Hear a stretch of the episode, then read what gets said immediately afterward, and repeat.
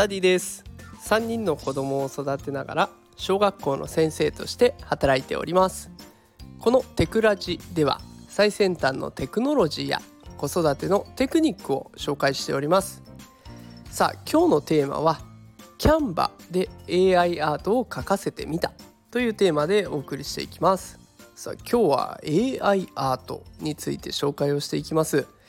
でまあ今日の放送ですね。AI アートで使えるキャンバの使い方を解説するだけじゃなくて最後にね子供みたいにとにかくチャレンジしていきましょうよというメッセージもお伝えさせていきたいとあ伝えさせていただこうと思います。まあ、AI アートを触ってみたいなと思ってる方ねこれ無料でできますのでよかったら最後までお聴きください。え、それでは早速キャンバというものをね紹介していきます。これは文書とかプレゼンとか SNS とかもういろんなものを作れるサービスです。画像を作ることもできるしプレゼン資料を作ることもできるしもう何でもできます。チラシとかねいろいろできるんですよ。で今回はあのタイトル画像にもねキャンバで作った作品を貼らせていただきました。でこの中にですね AI が言葉に合った絵を作ってくれるそんな機能があるんですね。これ使い方を紹介していきます。あの画像を見ていただいた方が分かりやすいと思います。よければねこの放送の概要欄に私のノートのリンクを貼っておきますのでよかったらそちらから画像付きで一緒に見ていただけると嬉しいです。さあ、えー、キャンバですが無料登録が必要になりますね、えー、無料登録でメールアドレスとかを登録すると、えー、早速ね作成画面のところの左側にアプリというところがあるんです。でアプリのところからテキストトゥイメージという紫色の部分がね出てくるんですね。でそこをタップするともうあと言葉をえらえ言葉を書くだけ書くというか打つだけで絵を作ってくれるんです、まあ、例えばねパンダとか、ね、それだけでも写真とかイラストとかいろんなねバリエーション豊富に作ってくれます。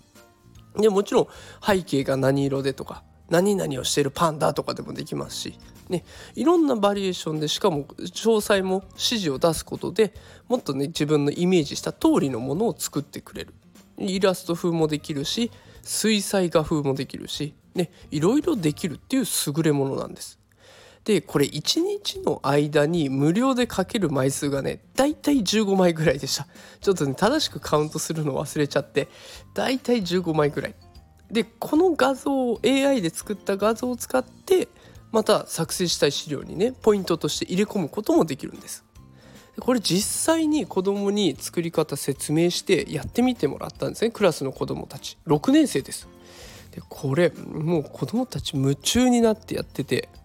ですぐに無料枚数使い切っちゃうんですよ。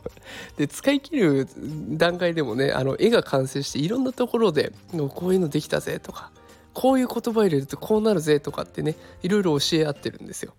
でもこうやっていろいろビクビクせずにチャレンジしてですぐ使い切っちゃうこれが子どものチャレンジ精神だなと思ったんですよ。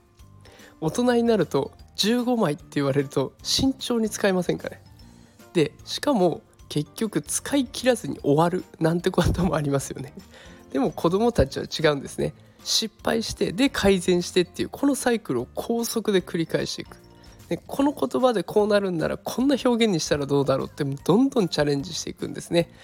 なんかこれ私が使い方を教えたんですけどこの姿勢というかねチャレンジ精神は逆にいろいろ教わったなという気がします。とりあえずチャレンジするで失敗したら改善すればいいんだなと思って軽く考えて行動していこうと思います。